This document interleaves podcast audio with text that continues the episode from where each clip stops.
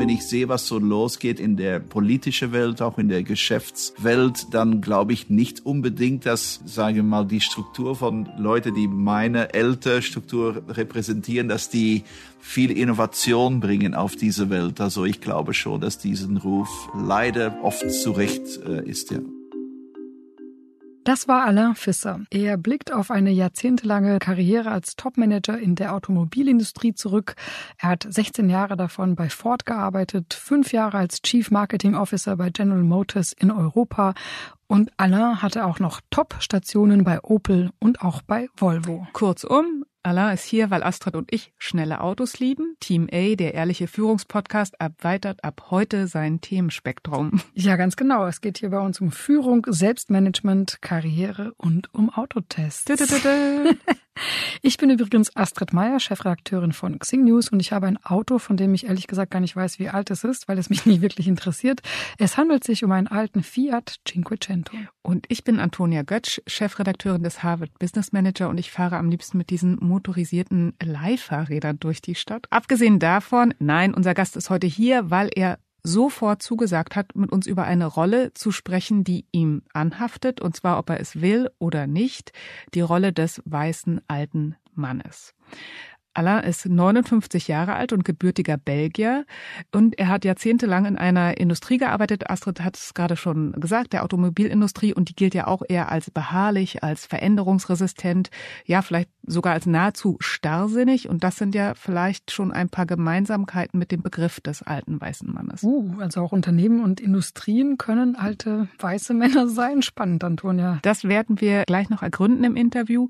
Wir wollten jedenfalls von Alain wissen, wie es sich sich überhaupt anfühlt, mit so einer Zuschreibung umzugehen, wie es sich auf die eigene Karriere auswirkt.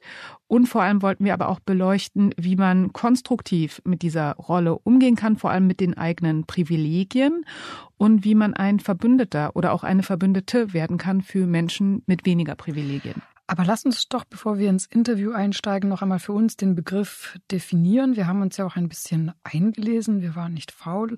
Und ich finde, am schönsten hat das der Autor Till Räther mal in der Süddeutschen Zeitung formuliert. Er schrieb dort nämlich, ich zitiere, ich gehöre zur Altersgruppe jener Männer, die derzeit in der westlichen Welt weit überwiegend das Sagen hat. Männer, die in den 60ern geboren wurden und die jetzt an den kleinen und großen Schaltstellen der Macht angekommen sind. Aus Sicht aller, die nicht an diesen Schaltstellen sind, ist das alt. Alt bedeutet hier aber noch was anderes. Wir alten weißen Männer haben unsere Ausbildung gemacht und unsere Laufbahn begonnen vor 30 Jahren oder mehr. Und damals war das für niemanden einfacher als für uns. Ja, das ist ein gutes Beispiel, denn ähm, dafür steht ja der Begriff auch im Kern des weißen alten Mannes. Also es geht um einen weißen heterosexuellen Mann, der seine Privilegien aber nicht anerkennt und den Wandel deswegen belächelt oder vielleicht sogar verhindern will. Genau, und für Alain Fisser war aber klar, auf diesem Pfad möchte er nicht. Er hat sich mit Anfang 50 selbst nochmal ganz neu erfunden und baute als CEO das Mobilitätsstartup Link Co. mit auf.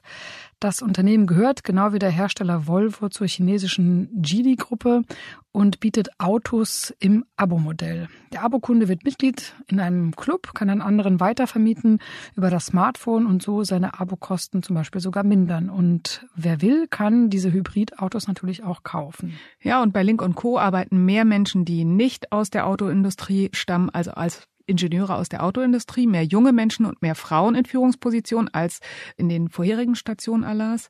Und das hat seinen Blick nochmal ziemlich verändert. Ich bin schon sehr, sehr gespannt auf euer Interview, Antonia. Liebe Allah, schön, dass du heute da bist und dir Zeit genommen hast. Ich falle gleich mal mit der Tür ins Haus. Du bist, wenn ich das richtig nachgeschaut habe, 58 Jahre alt, weiß, also bist du ein alter weißer Mann? ja, ich bin leider gerade 59 alt, Jahren alt geworden. Also es, es, wird nur schlimmer. Aber ja, also der Mann könnte mich beschreiben als der alte weiße Mann. Würdest du denn sagen, dieser alte weiße Mann, der jetzt ja auch immer wieder angeführt wird, dass der seinen schlechten Ruf zurecht hat? Ah, ich glaube schon. Also ich finde schon, wenn ich sehe, was so losgeht in der politische Welt, auch in der Geschäftswelt, dann glaube ich nicht unbedingt, dass sage ich mal, die Struktur von Leuten, die meine ältere Struktur repräsentieren, dass die viel Innovation bringen auf diese Welt. Also ich glaube schon, dass diesen Ruf leider oft zurecht äh, ist. Ja. Wie gehst du denn ganz persönlich mit dieser Rolle um? Ich glaube, ich weiß, wofür ich stehe. Ich glaube, es hat äh, bei mir viele Jahre in einer Industrie gelebt, um einzusehen, dass etwas falsch ist, dass man etwas ändern kann. Ich fühle mich sehr gut mit, was ich jetzt tue. Ich glaube, es ist das erste Mal in meinem Leben auch, dass ich einen Job tue, das für mich meine, meine Leidenschaft ist, wo ich 100 Prozent dahinter stehen. Ja, du hast ja äh, davor als ganz etablierter Manager gearbeitet für ganz große Automarken, für Opel oder Volvo. Und heute bist du nun bei einem Startup, das inzwischen zwar auch viele, viele Mitarbeitende zählt, circa 600, wenn ich das richtig ja, also wir sind, ja, wir sind sogar bei einer, ja, 800 jetzt, also es wächst sehr schnell, ja. Also für ein Startup schon sehr groß, aber für diese Autokonzerne ja dann doch ein Zwerg im Vergleich zu deinen früheren Arbeitgebern. Also warum hast du mit Anfang 50 nochmal so einen Schritt gemacht und dich nochmal da so rausbewegt? Ja, vielleicht war es auch ein Midlife-Crisis, aber ich glaube nicht. Also ich glaube, es hat viel damit zu tun, dass ich nach 36 Jahren in der Autoindustrie zu meiner Überraschung vor einigen Jahren eingesehen haben, dass das eine Industrie ist, die immer nach außen draus sagt, sie ist sehr innovativ zu sein und jetzt auf einmal auch sustainable ist, nachhaltig ist und ich glaube, die zwei überhaupt nicht stimmen. Also die Autoindustrie macht seit 100 Jahren ungefähr das Gleiche. Das Geschäftsmodell ist identisch wie vor 50 Jahren. Und man könnte sagen, ein Smartphone hat sich in den letzten fünf Jahren mehr entwickelt als ein Auto in den letzten 50 Jahren. Und dann vor allem, also das tönt jetzt vielleicht religiös, aber meine beiden Söhne sind beide Millennials, 23, 27, wohnen in London. Einer von meinen Söhnen fragte mir vor sechs Jahren, glaube ich, ungefähr, was hast du eigentlich dein ganzes Leben gemacht?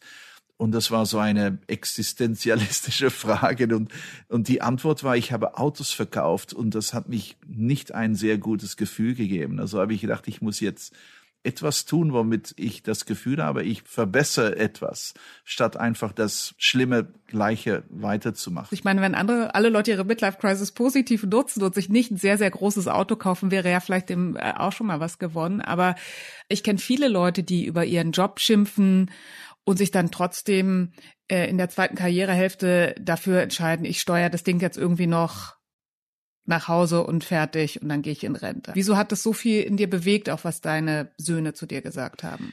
Ja, weil, weil, also ich bin jetzt 59, ich war dann Anfang 50 und ich denke, verdammt, das kann doch nicht sein, dass ich in 10, 15 Jahren pensioniere und ich habe nur das gemacht. Das ist, das Leben ist kein Rehearsal. Ich habe nur eine Möglichkeit, etwas zu tun und ich habe noch nie so viel Erfahrung gehabt.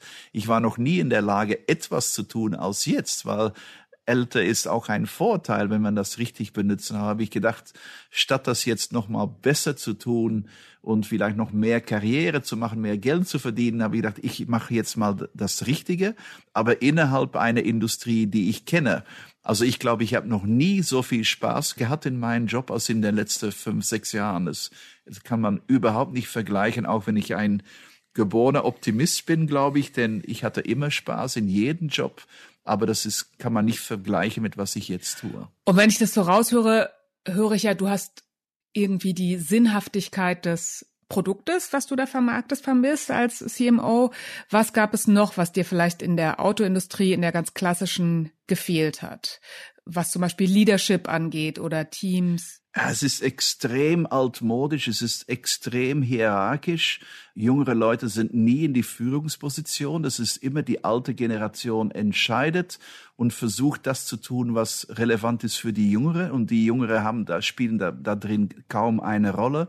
Es ist so für mich, ja, es ist alles immer das Gleiche und sehr viel Scheinheiligkeit. Auf einmal geht es um Sustainability, Nachhaltigkeit lass uns ehrlich sein, es ist eine Industrie, die überhaupt nicht nachhaltig ist. Es, auf einmal sagen wir alle, wir sind nachhaltig, weil wir elektrische Autos haben und ohne Tesla gäbe es die noch immer nicht. Es brauchte ein Unternehmen, von, die von draußen gekommen ist, um diese schlafende Industrie endlich aufzuwachen.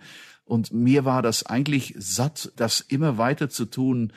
Und dann habe ich gedacht, lass uns versuchen, das alles mal wirklich ein Schocktreatment zu geben.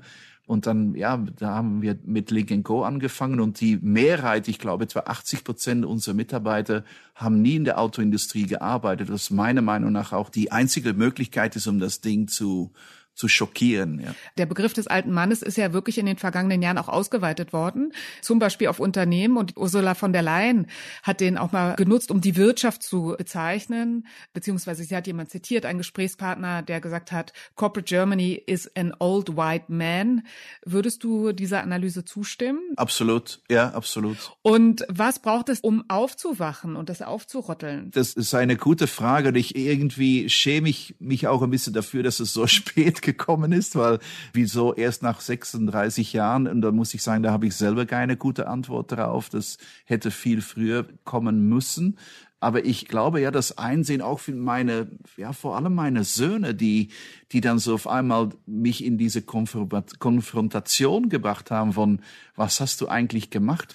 Aber man kreiert auch Feinde. Ich habe neue Freunde gemacht, aber ich habe mindestens genauso viel Feinde, weil man ist nie echt populär, wenn man gegen der Strom geht. Wer sind denn deine Feinde? Ich glaube schon, dass es sehr viele Autohersteller da draußen gibt, die gehofft haben, dass es nicht funktioniert, die jetzt unangenehm überrascht sind, dass es funktioniert und die dann noch immer, glaube ich, versuchen, es darzustellen, ob wie es nicht funktioniert, ob wie das nicht die Zukunft ist. Und das überrascht mich dann eigentlich noch am meisten, dass die einfach weitermachen. Also es bestätigt ein bisschen meine Eindruck über diese Industrie, die schlaft einfach weiter und für mich die einzige Erklärung dafür ist, dass, ja, warum etwas ändern, das noch immer funktioniert. Die Autoindustrie ist und bleibt noch immer profitabel und dann kann man sagen, warum dann ändern? Also, meine einzige Begründung, warum es weiter so geht. Und du hast jetzt schon mehrmals gesagt, das macht viel Spaß und du wärst wirklich glücklich. Wenn du heute ins Büro gehst, was macht da für dich den Unterschied? Ja, also der Unterschied ist, also ich glaube, die Kultur ist so wichtig. Ich komme gerade zurück aus einer langen Reise und ich kann mich nicht erinnern, dass ich mich so gefreut habe, wieder ins Geschäft zu gehen, weil es einfach tolle Leute sind, tolle Stimmung und das ist komplett anders. Und ich glaube, eine Kultur aufzubauen ist genauso wichtig wie ein Unternehmen aufzubauen. Sind die Leute jünger oder diverser? Oder du hast schon vorhin gesagt, ganz viele kommen gar nicht aus der Autoindustrie. Also wie setzt sich äh, dein Team da zusammen? Ja, es ist die Diversität. Ich habe gelernt, also ich will jetzt nicht negativ reden über die Leute, die in der Autoindustrie arbeiten. Das sind alles nette Leute. Ich habe sehr viele nette Leute kennengelernt bei all diese andere Hersteller. Aber es ist schon sehr, wie sagt man das, homogen. Es ist so ein bisschen das Gleiche. Hier ist es genau das Umgekehrte. Es ist sehr, sehr, ich glaube, wir haben jetzt 47 Nationalitäten. Wir haben 50 Prozent Frauen in einer Industrie, die ja extrem macho ist. Und ich glaube tatsächlich, wie du sagst, diese Tatsache, dass es die Mehrheit nie in der Autoindustrie gearbeitet haben, ist wichtig. Ich habe am Anfang der Fehler gemacht, dass ich dachte, wir müssen Leute einstellen, die in diese Kultur passen. Und ich habe jetzt eingesehen, das ist komplett falsch. Man muss Leute einstellen, die mit was können sie zu dieser Kultur bringen. Und das öffnet so viele Türen. Es sollte nicht nur junge, trendy, coole Leute sind, sondern Leute, die einfach einen anderen Hintergrund haben und die, deren Hintergrund uns helfen kann, mehr divers zu sein, mehr ja, innovativ zu sein. Und das, das ist das Schöne. Ich, äh, so, ja, mir gefällt das wirklich sehr, diese Diversität zu sehen in der Bereich von unseren Leute, die hier arbeiten.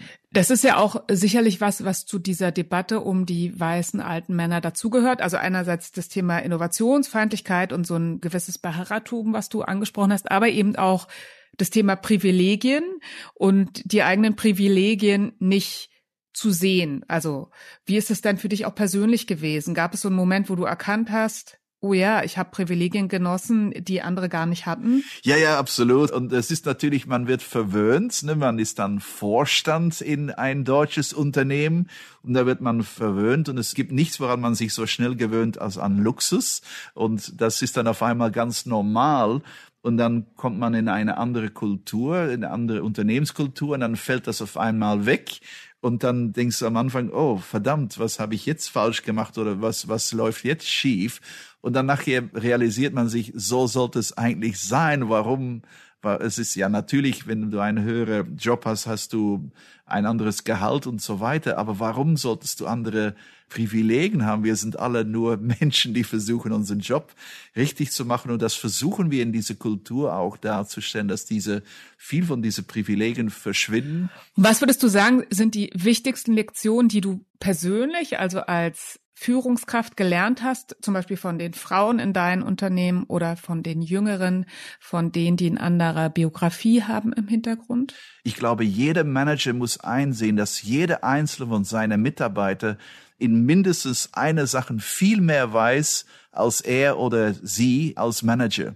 Und ich glaube, wenn man das lernt, dass jeder von meinen Mitarbeitern in deren Bereich besser ist, in mindestens einer Sache besser ist als ich, dann glaube ich, dann wird alles anders, weil dann, dann ist es nicht, ich bin der Chef, deswegen ich entscheide, sondern ich bin der Chef, also ich kann möglich machen, was du als Idee hast.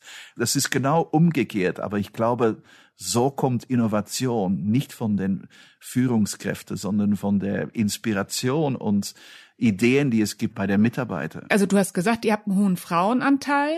Ihr habt auch gerade einen Diversity Award gewonnen. Andererseits, ich habe mal versucht herauszufinden, wie viele Frauen in eurem Top-Level-Management Board sind. Es war nicht ganz einfach, weil die Struktur relativ komplex ist. Aber da hatte ich den Eindruck, sind Männer noch in der Überzahl. Nein, das ist, glaube ich, jetzt die. Also mein, mein Management-Team, also ich habe nur vier Personen außerhalb mich im Management-Team und das sind zwei Frauen und zwei Männer und von Nationalität ist auch ganz, eigentlich ganz lustig. Also ich bin Belgier, mein CFO ist Schweden, mein Operations äh, Manager ist Finn, ist von Finnland, meine HR-Frau ist von Neuseeland und meine Marketing-Kommunikationsfrau ist von Trinidad Tobago, also sehr international. Und wie ist das? Wir haben noch gar nicht drüber gesprochen. Das Unternehmen gehört ja auch zu dem chinesischen Geely-Konzern.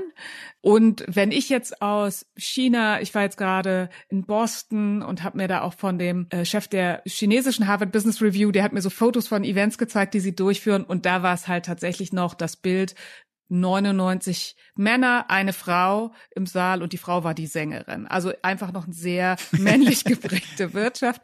Das heißt, wie diskutierst du auch da mit den Kollegen in China? Also wie ist das Thema zwischen Europa und China diskutiert? Ja, genau, es ist sehr, sehr anders. Und ich komme jetzt gerade zurück aus äh, China am letzten Donnerstag war sehr lange da und da, da ist es tatsächlich anders.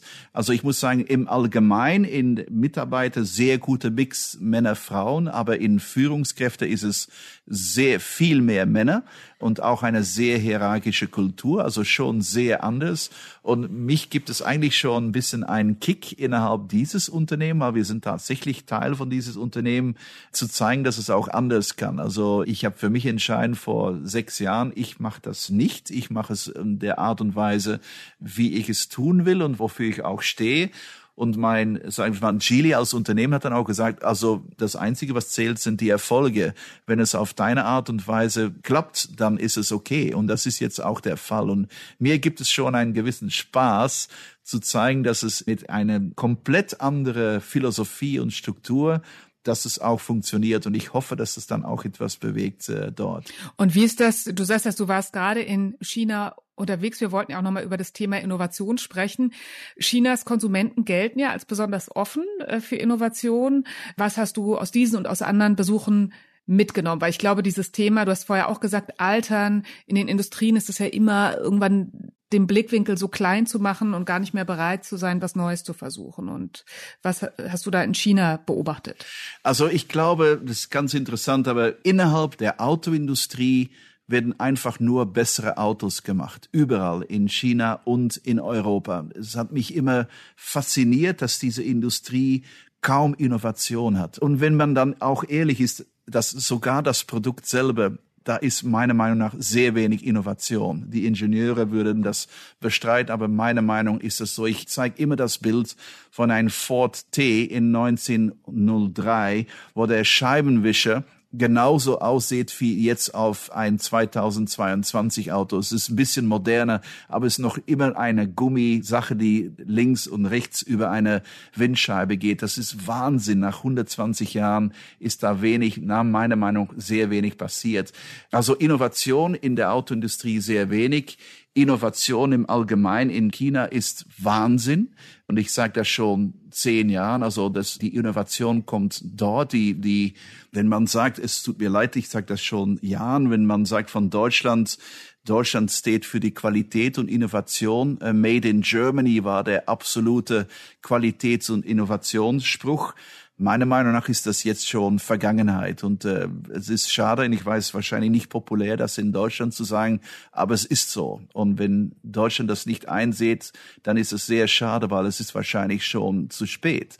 Und die Innovation kommt von dort. Wenn man sieht, wie schnell die Sachen da gehen, es ist Wahnsinn. Was fünf Jahren dauert in Europa, dauert in China ein Jahr. Und ich war da jetzt zurück nach drei Jahren. Ich war voll schockiert, wie sich da alles entwickelt hat. Auch die Autos. Wahnsinn.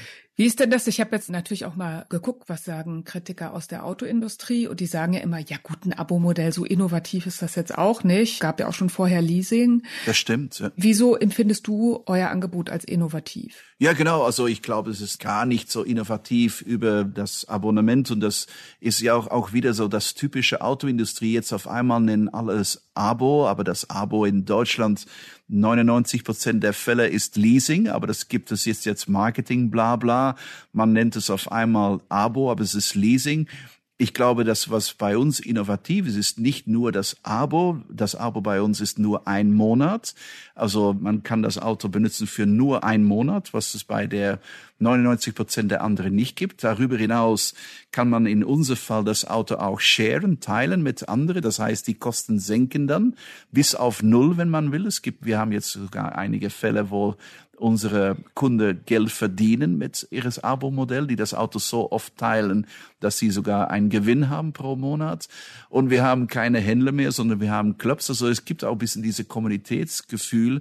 Und ich glaube, diese Kombination von ein Produkt, das bei uns super einfach ist, schwarz-blau, keine Optionen, das Abo-Modell ein Monat, das Teilen und die Clubs. Also diese vier Kombinationen, diese vier Elemente gibt es unserer Meinung nach noch bei keinem Unternehmen in dieser Industrie. Also eine Innovation, vielleicht so eine inkrementelle Innovation, die sich zusammensetzt aus bestehenden neu zusammenzusetzen. So. Ja, genau, genau. Ich sage immer, wir haben das nicht das Rad neu erfunden oder etwas komplett, aber wir haben Sachen kombiniert, die es gibt, aber die als dann zusammen Konzept etwas sind, das es noch nicht gibt. Und was ist deine Vision? Wo möchtest du gerne hin mit dem Unternehmen in den nächsten Jahren? Also ich sage schon seit längerer Zeit, dass die Autoindustrie muss entscheiden, wollen wir Lufthansa sein oder Boeing sein. Und zu meiner großen Überraschung haben alle entschieden, sie wollen Boeing sein, was ich eine extrem bizarre strategische Fehler finden, weil heute fliegt man nicht nach Paris mit einem Boeing, sondern mit Lufthansa. Aber sogar heute fährt man nicht in der Stadt mit einem Toyota Prius, sondern mit Uber. Also der, der Dienstleistermarke ist wichtiger als das Produkt. Und ich glaube, das wird in der Zukunft noch viel mehr sein. Und ich will, dass Link Co. ein Dienstleistungsfirma ist mit einem Produkt, statt ein Produkt mit einem Dienstleister. Und um es nochmal auf die persönliche Ebene vielleicht zu bringen, was kann man selbst dafür tun, um neugierig zu bleiben, offen, innovationsfähig? Also meine Formula oder Rezept ist, in der Realität zu leben. Ich bin nicht der Workaholic, der von sieben bis neun im Büro sitze und sieben Tage pro Woche in Sitzungen sitze. Ich gehe nach Hause, ich habe Wochenende, ich versuche Qualitätszeit zu haben. Meine Inspiration kommt nicht vom Geschäft, sondern außerhalb des Geschäfts. Ich glaube, wenn Führungskräfte permanent im Geschäft sind, dann limitiert das die Inspiration und Innovation. Meiner Meinung nach muss man in der Realität leben, um auch da Innovationen zu entdecken und zu erfinden. Das ist für mich das absolute must. Aber irgendwie scheint das Businessmodell ja auch immer noch sehr hart zu sein. Also gerade Autos kaufen finde ich persönlich schrecklich, weil es bedeutet, man muss Winterreifen drauf machen in die Werkstatt. Das finde ich furchtbar. Deswegen mochte ich schon immer Mobilitätskonzepte, aber habe natürlich auch schon wieder viele Anbieter gesehen, wie sie vom Markt verschwunden sind, weil offensichtlich sie das nicht rentabel hinbekommen haben.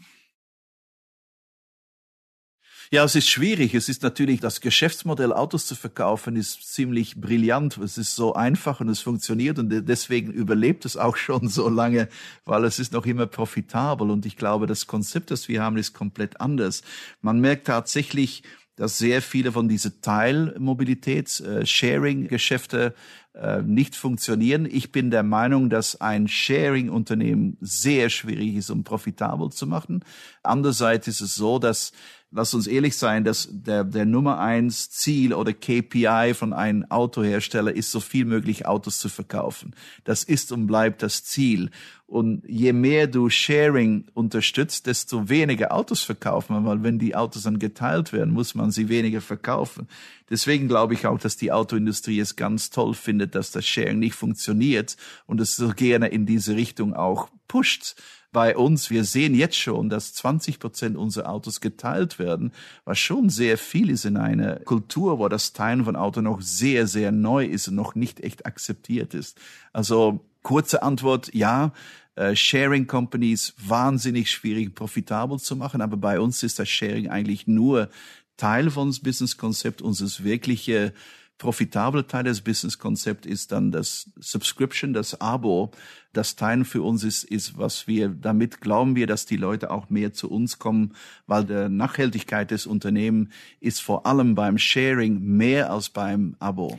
Ich will jetzt ganz zum Schluss das Thema einmal noch zurückbringen, quasi auf den Anfang, auf die Frage deine Rolle als weißer Mann, weil es gibt viele Studien, die zeigen, dass es eigentlich keine stärkeren Verbündeten gibt als Männer in Machtpositionen, weil sie ja einfach noch die Mehrheit heute sind. Ähm, hast du vielleicht einen Tipp an unsere männlichen Hörer, was man tun kann, um Frauen, um Frauen of Color, um Menschen zu unterstützen, in Führungsrollen zu gelangen, um Unternehmen diverser zu machen? Also ich habe gelernt in den letzten Jahren, der Reichtum der Diversität, Männer, Frauen, äh, Nationalitäten, Religionen, daraus habe ich viel mehr geholt als auf meine 36 Jahren Autoerfahrung. Also sollte man vielleicht besser früher damit anfangen. Ja, genau. genau. Dein Tipp ist, je früher ihr anfangt, diverse Teams zu bilden, desto besser für euch. Absolut. Und es ist, lass uns ehrlich sein, die Realität da draußen ist divers und man will relevant sein in der Realität. Ich habe immer gesagt, wenn du relevant sein willst zu einer Zielgruppe, warum bringst du die Zielgruppe dann nicht im Unternehmen? Und das ist, was ich tue. Also das ist eigentlich ganz normal. Da draußen gibt es die Diversität. Warum nicht im Unternehmen? Das ist eigentlich ganz logisch. Lieber Alain, wir hoffen, viele nehmen diesen äh, Aufschlag auf und machen die Unternehmen diverser. Und vielen Dank für deine Offenheit. Danke, Antonia. Danke, hat mich sehr gefreut.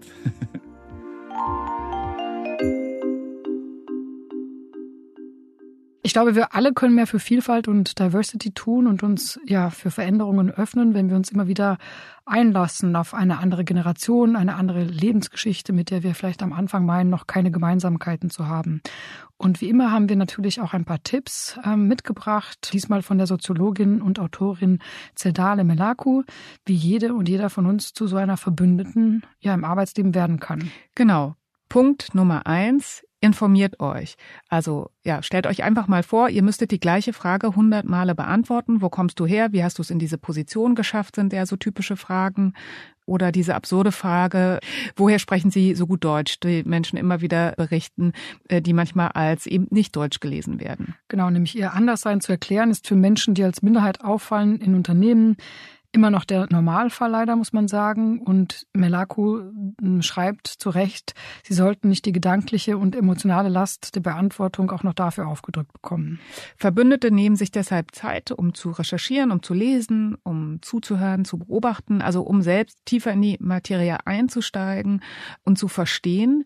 Ähm, Melaku empfiehlt dazu auch eine Reihe offener Fragen. Eine wäre zum Beispiel, wenn Sie mir einen Rat geben sollten, was ich tun kann, um die Zusammenarbeit fair und angenehm zu gestalten, welcher Rat wäre das? Genau.